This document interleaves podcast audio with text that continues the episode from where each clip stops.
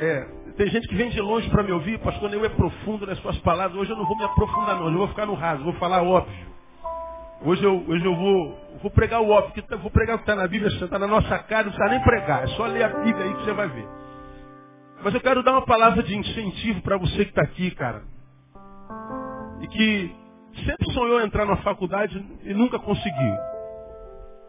E geralmente quem não consegue, não é porque não tem condições, é porque tem estima baixa.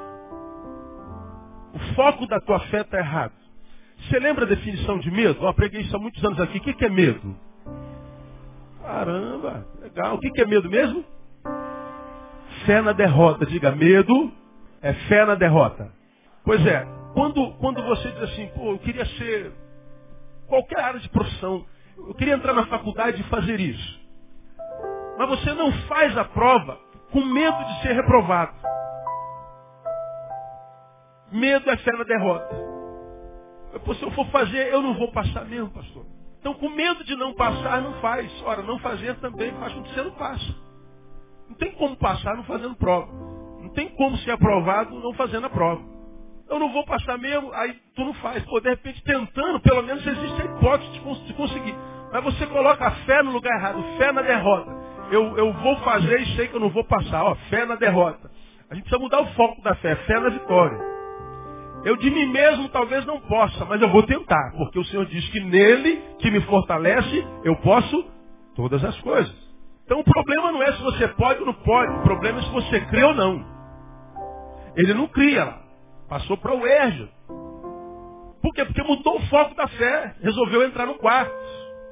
Não é, que, não é no quarto que Deus nos ouve em secreto, então entrar no quarto não é só ajoelhar e, e falar, ó oh, papai do céu, abençoa teu filho. Não, é entrar no quarto e estudar. Papai está abençoando em secreto.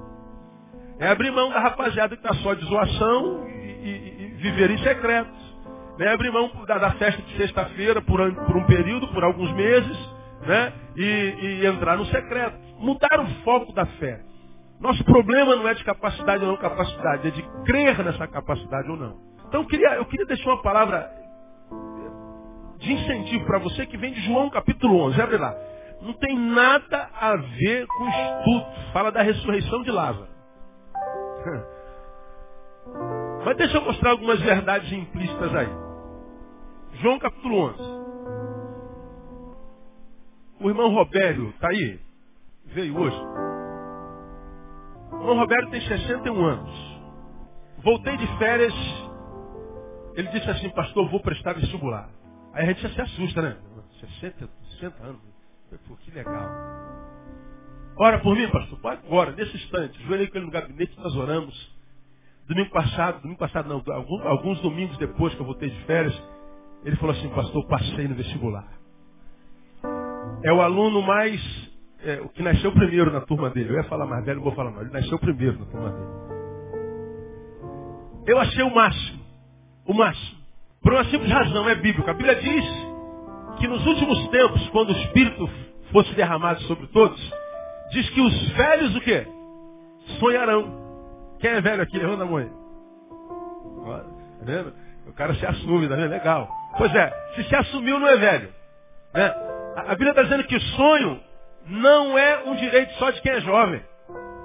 Sonho é uma prerrogativa do velho. Ele está dizendo, a gente vive até a morte chegar. Como eu tenho pregado aqui, a gente nunca morre antes da morte, nunca morre antes da morte chegar.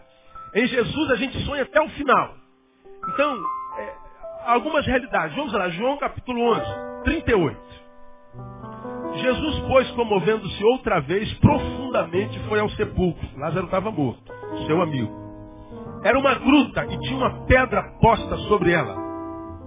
Disse Jesus, tirai a pedra. Marta, irmã do defunto, disse, Senhor, já cheira mal, porque está morto há quatro dias. Respondeu-lhe Jesus, não te disse que se creres, verás a glória de Deus?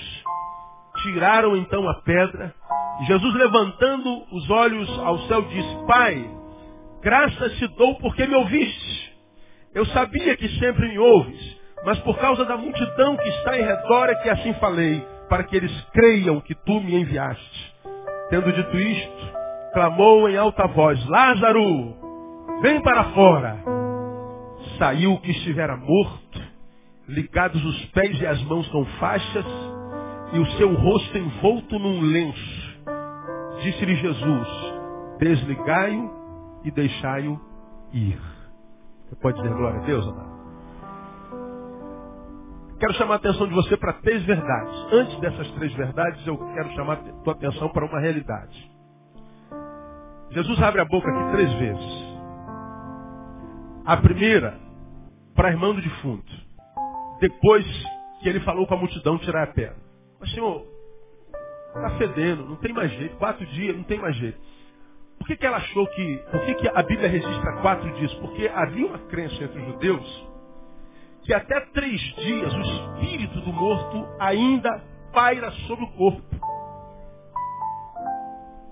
Eles acreditavam que até o terceiro dia, no túmulo, a alma ainda pairava sobre o corpo. Portanto, era possível que o milagre acontecesse até o terceiro dia, mas no quarto, não tinha mais jeito. Foi exatamente por isso que Jesus esperou quatro dias para ressuscitar o seu amigo. Marta o chamou quando ele ainda estava doente. Mas Jesus esperou quatro dias para quê? Para que toda a esperança humana para que toda admissão de possibilidade humana fosse por terra. Jesus esperou que o homem em si dissesse assim, ó, agora não tem mais jeito. Até o terceiro, ah, existe a possibilidade, mas no quarto dia não tem mais jeito. Então a, a, a mulher, irmã do defunto, diz assim, Senhor, senhor me desculpe, o senhor, o senhor chegou atrasado. Eu chamei o senhor antes dele morrer e o senhor se atrasou. Infelizmente o senhor não usa relógio, então já está fedendo. Acho que o senhor não percebeu a cronologia da realidade do que nós estamos vivendo. Parece que o senhor se desatualizou. E o senhor chegou atrasado, não tem mais jeito. Aí Jesus então abre a boca para irmã do defunto, não é para o defunto, e disse o que, irmão? Eu não te disse, Marta, se creres, diga para mim, verás a glória de Deus. Repita comigo, se creres, verás a glória de Deus pode me ajudar? Diga para alguém que está do seu lado. Se você crê, você vê a glória de Deus. Quem acredita nessa palavra, diga, eu creio nessa palavra. Pois é, porque foi Jesus quem disse, cara. Não é o pastor eu que está falando. Então, Jesus disse isso para uma viva, irmã do morto. Depois ele abre a boca a segunda vez e fala com o defunto. Lázaro, vem para fora. Lázaro, sai. Diz o texto que o defunto saiu, ainda envolto em lençóis e faixas, como uma múmia, e ele vem saindo da caverna, saindo da escuridão, saindo da alienação. E quando Jesus tira Lázaro da morte, não só o tira da morte, mas o insere na vida. Jesus o tira da inutilidade e, e faz um, um milagre não só de ressuscitação, mas de inserção. Sai, e veja, o defunto saiu imediatamente. Imediatamente. Depois Jesus abre a boca a terceira vez e diz no versículo 44 aos vivos também: Desligai-o e deixai-o ir. Porque a realidade é que quando o morto era, naquela época, enterrado, ia para o sepulcro, eles o enfaixavam todo, totalmente como uma múmia mesmo. Você conhece uma múmia. Todo enfaixado. Não tinha caixão como a gente hoje. Ele era enfaixado. Lázaro, quando sai, ele sai, venceu a morte, mas não estar morto não significa dizer que a gente esteja vivo. Ele, ele sai do túmulo, mas sai do túmulo amarrado. O milagre não estava completo ainda. Ele não está mais morto, mas também não está completamente vivo. Ele não está morto, mas não está completamente livre. Aí Jesus disse assim, ó, desatai-o, desamarrai-o, desligai-o e deixai-o ir. Eles foram, desamarraram o morto agora vivo, e o morto e o vivo agora desamarrado foi inserido na sociedade. Parece que não tem nada a ver com a gente, mas tem. Tem algumas realidades aqui, meu Deus, aqui dá para a gente ficar aqui um mês pregando esse negócio. Mas eu quero, eu quero chamar a tua atenção para, para a ação de Deus, para a ação de Jesus. para não só o milagre, mas a dinâmica do milagre. O milagre foi é, muito além do, da ressuscitação, como eu falei para você. O cara está vivo, mas não basta. Você tem que desamarrar. Desamarra ele. Porque não adianta a gente estar tá vivo, mas não usar essa vida como se vida fosse na nossa mão da forma como a gente quisesse, de uma forma digna. Você sabe que a um morto não há escolha. A vida lhe foi cerceada. Seu futuro lhe foi confiscado. Mas a nós que estamos vivos, nosso futuro está dentro de nós.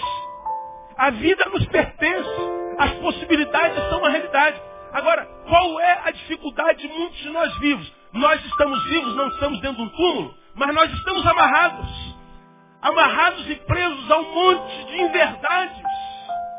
A um monte de coisas que nos impede de viver a vida como a vida deva ser vivida. Muitas amarras. E aqui entra a realidade do estudo. Quantos jovens eu tenho encontrado no caminho que estão vivos, mas não vivem.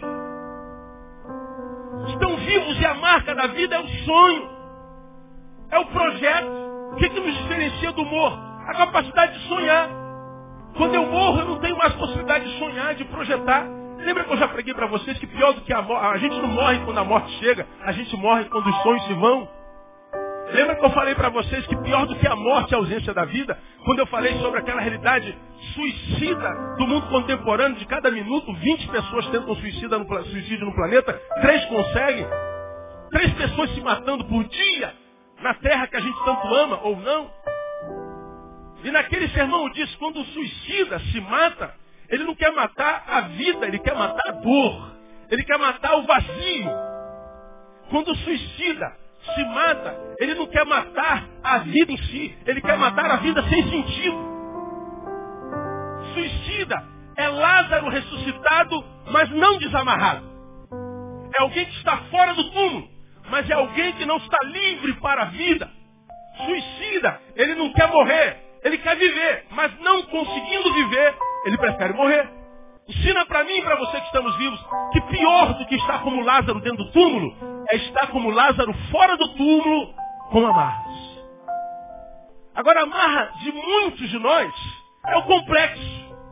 Complexo o que é? É a visão equivocada de si mesmo. Isso é complexo.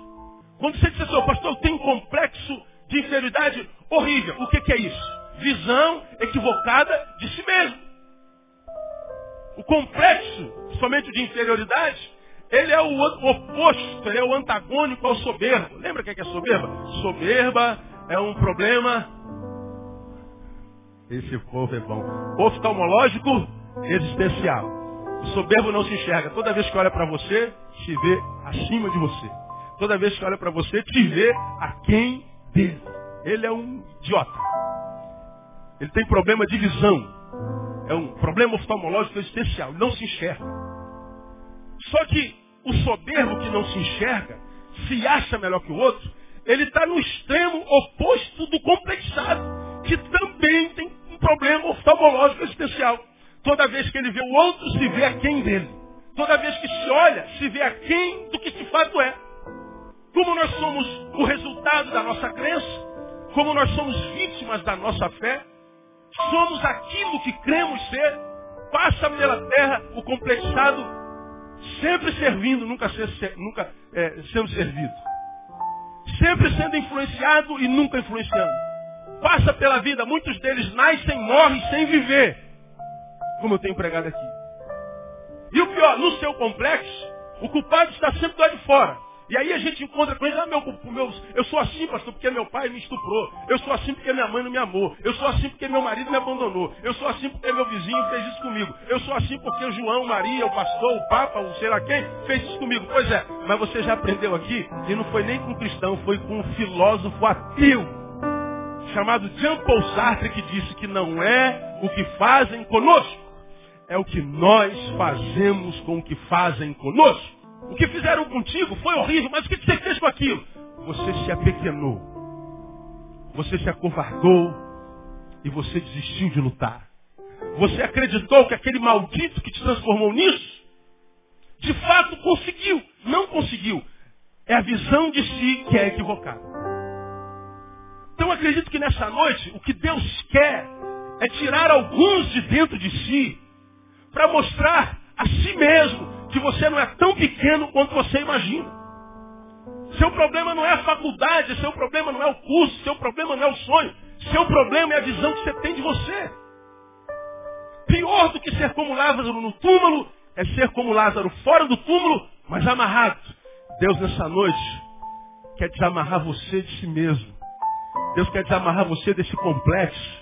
Deus quer desamarrar você dessa visão equivocada que você tem de si, para que você se transforme, não nesse que você é dentro do seu coração, mas naquele que você é dentro do coração de Deus. Eu sei se você sabe, no coração de Deus, você é muito mais do que vencedor. Eu quero que você olhe para o irmão que está trouxe essa palavra é contigo, irmão. Você é muito mais do que vencedor. A Bíblia diz, você pode todas as coisas naquele que te fortalece. Agora, por que, que alguns não acreditam nesse negócio? Por que, que alguns, em acreditando nisso, cai dentro da vida? Rompe com essa visão equivocada de si mesmo, com esse complexo. Porque quem sabe tentou uma vez, fracassou e se entregou. Aqui vão três verdades sobre a ação de Deus. Primeiro, sempre há uma pedra no caminho da ação de Deus. Cara, é incrível. Nunca o que Deus tem para fazer em nós, conosco ou por nós é fácil. Nunca. É impressionante. Sonha alguma coisa boa, tenta botar em prática. Sonha. Aqui um exemplo bem prático. Você está aqui está apaixonado por alguém da igreja. Você está sentado e está apaixonado por aquela menina, por aquele menino. Tem alguém apaixonado aí não? Ó, tem um bocado de gente aí. Pois é. Então, só que quando tu olha para aquela menina, olha o complexo. Você faz muita areia, meu caminhãozinho. Meu caminhãozinho não comporta essa coisa toda aí, é o complexo. Como eu digo sempre, por que, que não dá duas viagens, né, irmão? Três viagens. Dá dez viagens, carrega areia toda, irmão. Mas é que avião, a visão que você tem do seu caminhão é muito pequena. Você olha para a mulher e você vê um Deus. Você olha para o homem e vê um Deus do Olimpo. Aí você fala assim, quem sou eu, pastor, para isso tudo? Olha, olha o complexo aqui, você vê o outro e vê além de você. Quando você vê além, você está sempre olhando para o alto. Subir é mais difícil que descer. Há dificuldade para alcançar alguém que a gente ama. Sonha em fazer o bem a alguém. Sonha em ser empresário. Quem é empresário aqui sabe como é difícil ser empresário honesto nesse país sonha em construir uma família, sonha em casar. Vai ver o preço de uma geladeira duplex, de uma TV LCD. Aí tu vai lá ver uma TV LCD, tá dois mil reais a menorzinha, e tu ganha 570. Aí parcela em 72 vezes, meu. Quando acaba de pagar a televisão, ela já acabou, aí tem que comprar outra. Falei, meu Deus, eu não vou casar nunca. Se soma a televisão, soma a geladeira, soma micro-ondas, soma aluguel, você sabe quando é que eu vou casar? Nunca. Quantos casados nós temos aqui? Aí, casou. É milagre de Deus, amém, amado? Agora, é fácil casar, irmão? Não é fácil. É fácil manter um relacionamento? É fácil manter uma amizade? É fácil permanecer santo na presença de Deus? É sempre muito difícil. Olha que coisa interessante. Jesus demorou quatro dias para operar o milagre na vida de Lázaro. Mas entre Lázaro e Jesus tinha uma pedra. Sempre tem uma pedra. Sempre. Nunca acontece fácil. Essa é a lição dessa bendita pedra. Essa é a lição dessa pedra no caminho. Sempre tem uma pedra. Um exemplo, tu vai e analisa a, a, a, a passagem do, do, jovem rico, que diz, mestre, o que devo fazer para entrar no reino dos céus? Dizendo, você obedece os mandamentos. Quais? Ah, não, não, ah, então isso aí eu já faço desde garoto. Pois é, não foi fácil, Senhor. É isso aí que eu tenho que fazer para entrar? Molinho. Isso eu faço desde garoto. Calma, filho. Falta só mais uma coisa. Os mandamentos 10 você já, já obedece, legal. Falta só mais uma coisinha. Ah, já fiz 10? Manda lá, Senhor. Já estou já tô sentindo uma refrigerada do céu. Né? Já estou dando a Deus para o fogo do inferno. Então já estou dentro. Aí Jesus fala assim, ó. Vai, vende tudo que você tem e dá para os pobres. Aí o cara faz aquela cara de paisagem. Diz o texto que ele se retirou triste. O texto do jovem rico diz, olha, não é fácil. Sempre tem uma pedra. Deus mandou Moisés subir a montanha. E quando ele vai à montanha, a sarça está ardendo. Deus diz que quer ter uma experiência com Moisés e que Moisés tem uma experiência com ele. Mas faltava uma coisa. Tirar a sandália. Aí você fala, então foi fácil, pastor? Não, não foi fácil não. Não foi fácil não. A sandália representa aquilo que afastava Moisés de Deus. Porque quando Deus manda Moisés tirar a sandália, antes ele fez uma revelação. A terra em que tu pisas é o quê? Santa, tira a sandália dos teus pés. Jesus, ou Deus, na sarça está dizendo para Moisés, entre você, Moisés, e a santidade, tem uma sandália. Tira a sandália. No caso de Moisés, a sandália representa para nós aquilo que me afasta de Deus. Aquilo que te afasta de Deus. Qual é a tua fraqueza? Qual é o teu pecado? O que que em você, você sabe, te afasta de Deus? Que te impede de fazer com que os sonhos de Deus sejam realizados na tua vida. Isso é a tua sandália. Agora, querer ser santo e fazer a vontade de Deus e ver Deus ministrando sua vontade de nós, todos nós queremos, mas poucos de nós conseguem. Por que, que não consegue? Porque não é fácil. Requer muita disciplina. Por isso aqui eu estou querendo dizer para você, estudante que está aqui com sonhos. Não há como ser aprovado sem antes passar pela prova. Não há como chegar no pódio sem antes sentar no ringue. Hoje o, o, o Madureira, o Cleiton, Carlos Cleiton, Cleiton está aí? Também não. Também não. Quando eu preciso deles, não aparece na igreja miserável, né, meu? Pois é. O Carlos Cleiton, vocês conhecem Madureira, ele é lutador de vale tudo, de MMA. 120 quilos o caboclo tem, desse tamanho, dessa largura. Pastor, vou lutar sexta-feira, onde? Aí hoje ele veio me mostrar o cinturão dele, ganhou um cinturão lá em Santa Cruz, com olho roxo, nariz quebrado. Falei, rapaz, ô pastor, essa luta foi braba. Caí no segundo round, o cara é, conseguiu uma montada, só batia na minha cara. Eu falei, caraca, vou morrer aqui, pastor, não vou ganhar essa luta. Fui salvo pelo gongo, suou o gongo, ele, glória a Deus. Aí o terceiro round ele atropelou o cara, ganhou o cinturão. Ganhou o cinturão, mas para ganhar o cinturão, ele está com o olho roxo. Ele está com o nariz quebrado. Quando alguém diz eu sou campeão, ele está dizendo o campeonato na mão é o resultado de quem teve coragem de entrar no ringue. O campeão com a taça na mão revela antes da taça de que ele não fugiu à luta. Que ele teve coragem de entrar no campo. E no campo, a batalha. Então o que Deus está falando para você aqui, meu jovem cristão, é que os sonhos que Ele tem para você são de paz, são de bem. Deus quer te colocar no lugar de honra, nesse lugar onde você sonha estar e não acredita. Ele está dizendo assim, olha, não é fácil para ninguém. Você vai encontrar dificuldade, você vai encontrar pedra no caminho. Você vai ter que tirar a sandália, você vai ter que entrar no ringue, vai ter que ter o teu olho roxo.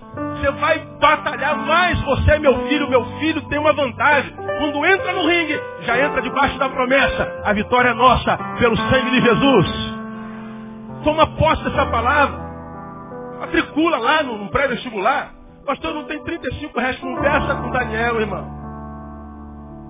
Você tem que começar a luta. Quem quer chegar na China tem que dar o primeiro passo. Quem quer chegar na pastora André tem que dar o primeiro passo. Quem quer sair do lugar tem que dar o primeiro passo. Agora, toda vez que a gente vai dar o primeiro passo, tem sempre uma pedra lá. Não é fácil para ninguém. Ninguém que você admira está no lugar de honra, nasceu no lugar de honra. Ele teve que trabalhar para chegar lá. O mesmo Deus que o colocou lá, pode colocar você também. Porque pedra há no caminho de todo mundo. Meu irmão, você pode. Quero que você receba essa palavra, você pode. Você pode dizer para o outro irmão que está do seu lado, você pode. Em nome de Jesus. Aleluia. Há sempre uma bendita de uma pedra. Nunca é fácil. Nunca é fácil. De jeito nenhum. Poderia mostrar um monte de pedras para você, mas vamos ganhar.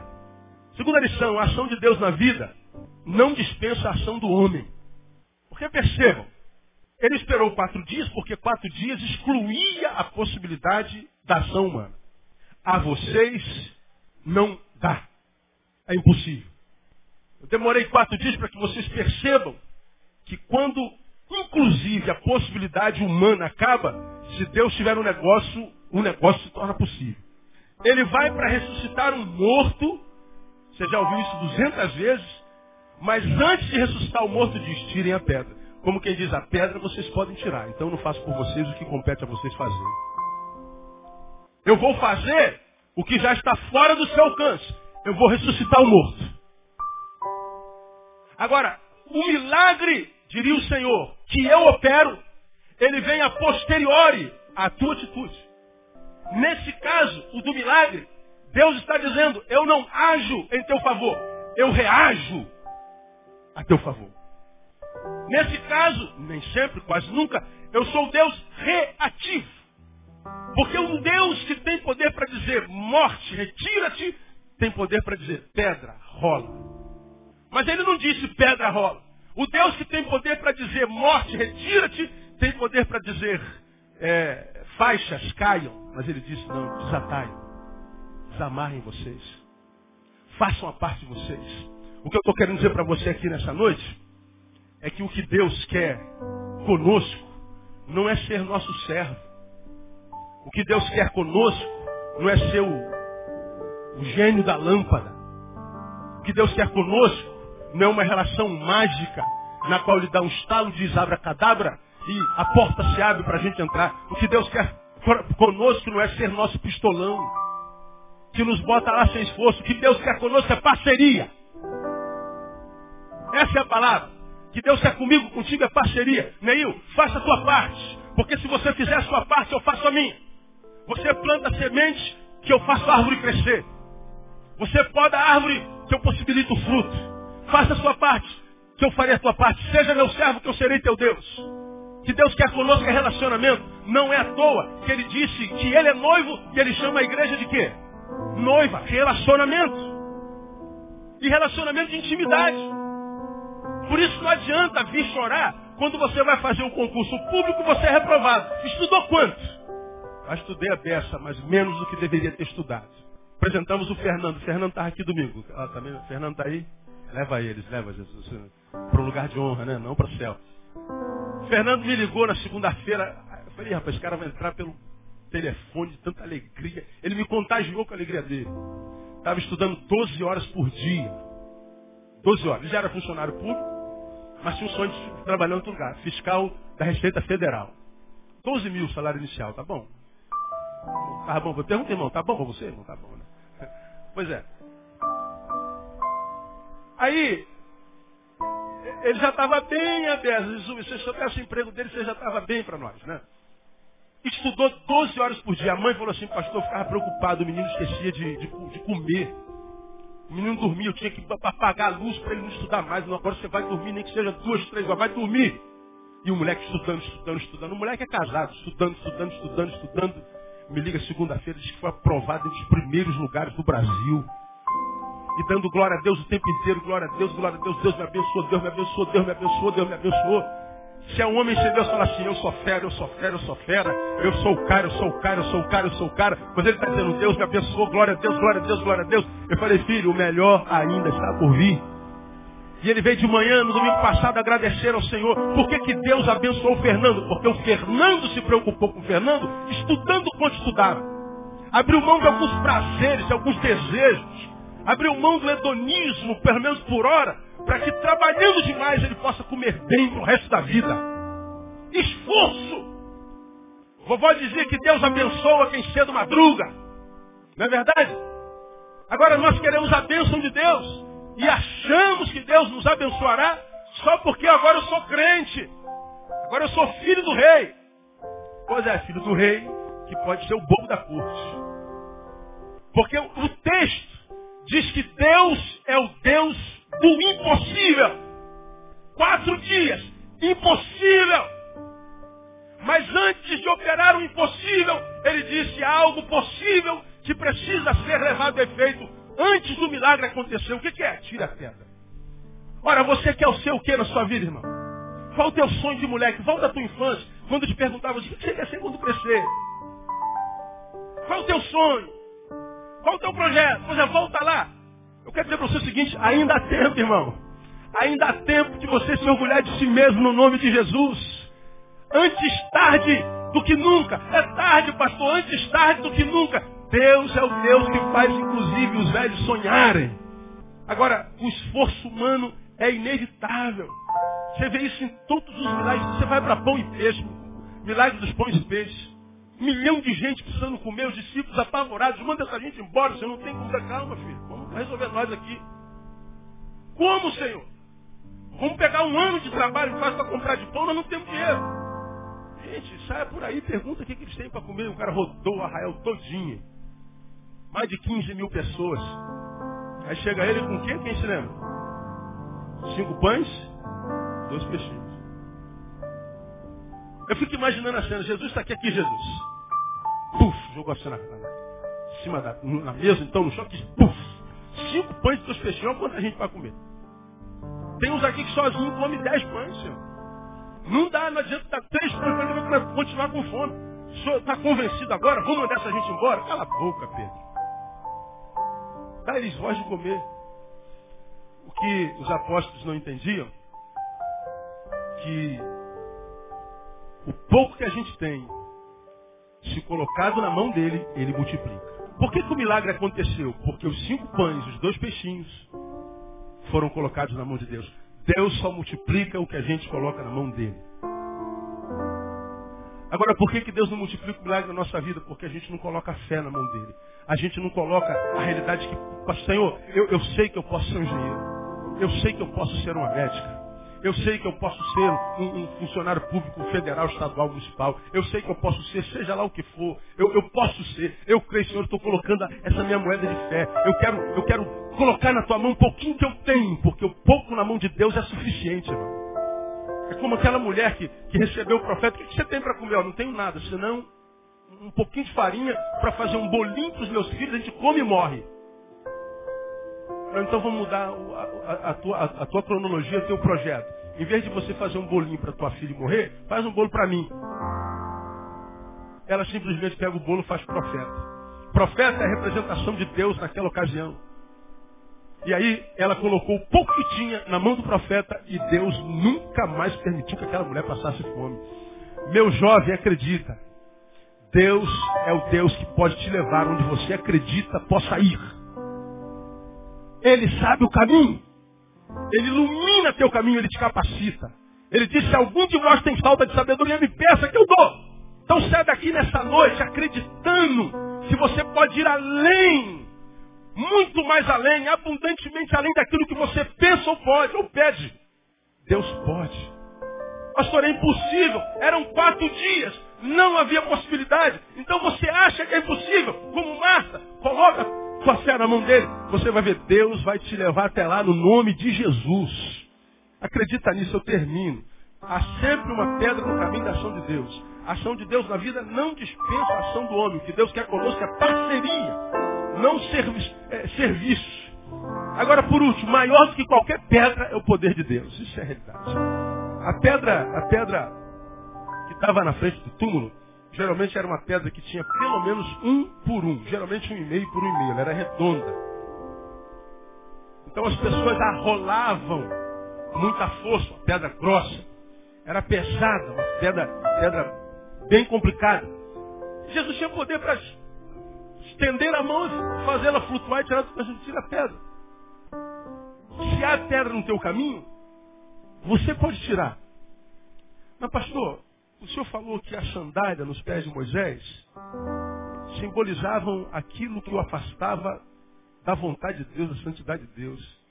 O senhor não sabe qual é o meu pecado. O senhor não sabe em que caminho me meti. O senhor não sabe que furada que eu estou, meu Deus. Eu me afastei tanto de Deus, pastor, que eu, que eu me enrolei todo, estou com a vida toda enrolada. Eu acho que não tem mais chance para mim Pastor, não há chance para mim. Estou totalmente envolvido pelo pecado. Agora, o que, que o Senhor fala sobre isso? Onde abundou o pecado, continue para mim. super abundou a graça. Você está completamente chafurdado no pecado, então você está pronto para a graça superabundante manifestar-se na sua vida. Você está completamente longe de Deus, então você está pronto para Deus te trazer para perto. Você está vivendo como filho pródigo, uma porcaria de vida. Literalmente Deus está falando assim, ó, até os porcos que se reconhecem porcos, para mim, deixam de ser porcos. E quando voltam, descobrem que continuam filhos. O que Deus está dizendo para você nessa noite, o que você fez ou deixou de fazer não interessa para Ele. Porque o que interessa para Deus é diferente do que interessa para nós. Eu falei sobre isso de manhã. Porque para nós o que conta é o que eu fiz, é o passado. A gente não, não, não liberta o outro do passado de jeito nenhum. A gente fica jogando na cara dos outros do passado o tempo inteiro. Deus está dizendo, não importa o que você foi longe de mim, me importa o que você será na minha presença. Que você pode vir a ser se você se levantar de onde estiver e disser, eu quero voltar a ser aquele que eu fui um dia. Se você nessa noite com coragem disser, Senhor, eu sei que o que eu sou não é o que tu planejaste para mim quando eu fui criado. Posso estar longe, posso achar que não há mais chance, mas se você simplesmente admitir que quer deixar de ser o que é para ser o que é no coração de Deus, Deus está falando assim, meu filho, eu te chamo de filho porque eu amo você não pelo que você produz, mas pelo que você é. E o único problema no caminho entre você e o anel no dedo, o único problema entre você e o abraço do pai, o único problema, quem sabe, entre você e, e, e a morte do, do, do boi que vai ser assado para a festa, o único caminho entre você e a celebração podem ser só dois. Você e o teu irmão. Você no sentido de cair em si, eu estou longe, mas não der o primeiro passo em direção ao retorno. Se você cai em si como caiu o filho pródigo, eu estou vivendo uma vida de porcaria, porque ele foi viver com os porcos, se alimentava de lavagem, de alfarroba, porcaria de vida. Mas lá na porcaria ele cai em si, mas não fica só na, na queda em si, ele dá um passo em direção ao retorno. Quando ele retorna, ele encontra o pai de braços abertos. Mas também encontra o irmão que diz assim, puxa vida, o senhor vai receber isso aí de novo? Eu sei que para a igreja para a qual você vai voltar, que não precisa ser essa aqui, vai ter alguém lá na igreja ou aqui que vai falar assim, você acha que Deus ainda conta contigo? Você acha que depois que você fez, você acha que depois do que você viveu, Deus ainda conta contigo? A pergunta que eu faço, falei sobre isso de manhã. É, você é pai, é mãe. Mais mãe do que pai. Você desiste do seu filho quando seu filho faz asneira? Quando seu filho erra, você bota para fora de casa imediatamente? A gente não faz isso nem com o nosso cachorrinho, né, irmão? Vocês já me ouviram falar do Shadow mil vezes. Budolzinho que a gente tem em casa. Shadow Barreto. É um menino de casa. Tem duas filhas e um cachorro macho. Miserável não aprendeu a mijar no cantinho. Mija a casa toda. Aí, essa semana, estava lá em cima da nossa cama, deitado comigo com a Andréia. André levantou, saiu. Eu olho pro Shadow, tá com a perninha levantada assim, para mijar em cima da minha cama. Eu vou matar você. Aí quando ele levantou a perninha, eu dei um grito, ele baixou a perninha, botou a rabinha entre as pernas. Como quem diz lá, vem chumbo grosso, né? Aí eu falei, tu não mija aqui não, seu safado sem vergonha. Você vai mijar? Eu nunca mijou aqui já mija a casa toda. Deu um sermão com o pastor, né? Só faltou para converta-se agora, levanta a mão para Jesus agora, nunca mais. Ele, ele botou o rabinho entre as pernas, tirei ele da cama, botei no chão. Aí ele saiu, né, aquele, como que fiz? Fiz merda, né? Aí ele desceu e o remorso no coração do pai. Aí ele desceu a escada, aí o Deus escondido, vou lá na casinha dele, ele está lá encolhidinho. Falei, ai meu Deus, eu não presto, né, cara? Aí eu vou lá, pego ele no colo. Ah, fiotinho de papai, fica assim não. Papai te ama. O cachorro está mijando na minha cama e eu estou babando o cachorro. Agora, eu que sou mal faço isso com o cachorro, você acha que Deus abandona você. Não valeis vós muito mais do que um pardal. Não valeis muito mais do que o, o, que, que diz lá naquele texto? Do que as aves do céu, o que mais? Diga, lembra teu pastor aí. Do que as flores do campo, Se eu sei perdoar um cachorro que mija onde eu durmo, você acha que Deus não vai perdoar você? Deus está aqui nessa noite dizendo, vem filho, que eu vou colocar no lugar, você no lugar de onde você nunca deveria ter saído. Agora o caminho de retorno não é fácil. O caminho para o alto é sempre dificultoso. Há um monte de pedra. É ir para o porão, onde estão os ratos e as baratas. Onde estão os amigos que não prestam. Onde estão os homens estão longe de Deus. Onde estão os homens que não se enxergam. E dizem, eu sou um rebelde sem causa. Rebeldia sem causa é idiotice. Se vai ser rebelde, seja pelo menos por uma causa. Mas não, eu não quero saber, eu não obedeço ninguém, não quero nada. Você é um fracassado. Não teve coragem de correr atrás do teu sonho. Não conseguiu encarar si mesmo.